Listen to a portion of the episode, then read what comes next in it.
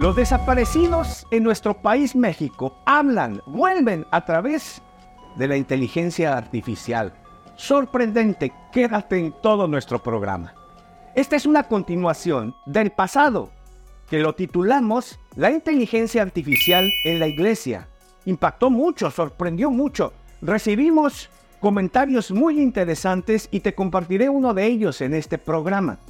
Pero hoy Vamos a ver cómo los colectivos de madres buscadoras hacen hablar a sus hijos y a sus familiares para que no los olvide la autoridad ni el gobierno, para que los sigan buscando, para que apoyen esa búsqueda. Te sorprenderá.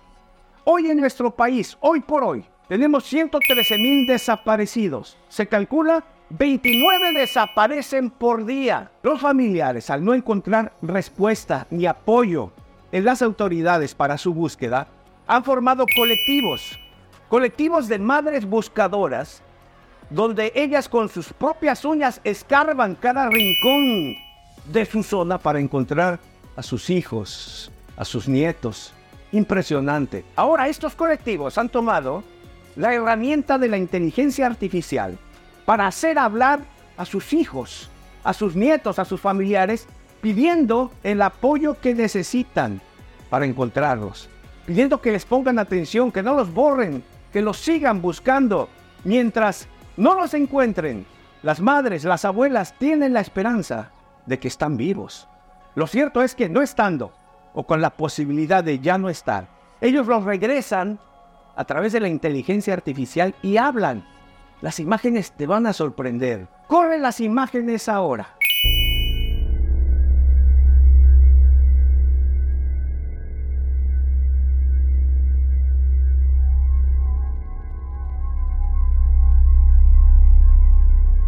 Daniel Flores Fernández, cuando desaparecí tenía 19 años de edad.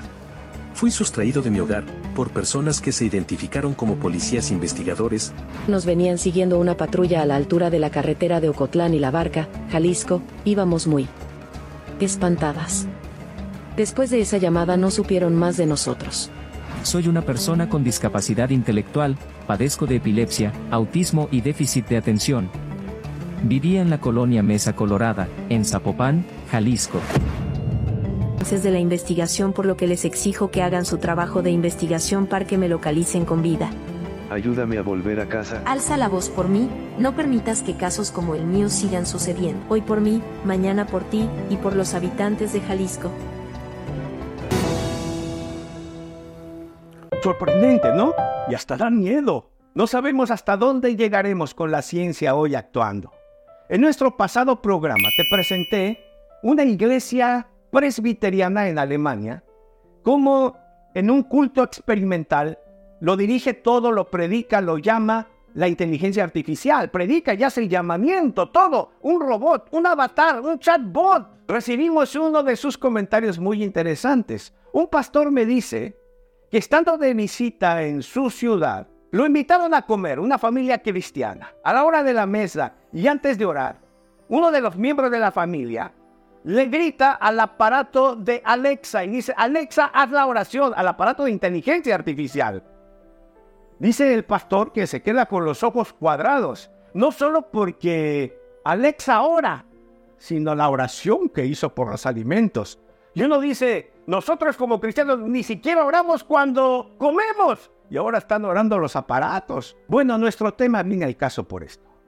Muchos de nosotros al no conocer esta llamada inteligencia artificial, simplemente nos limitamos a descalificarla. De, Hoy es del diablo, es el anticristo.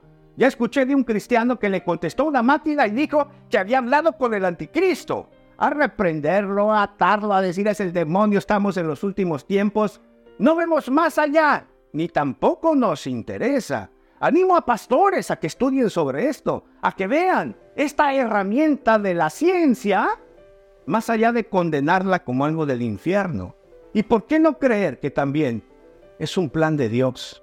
Dices, qué locura estás diciendo, Noé.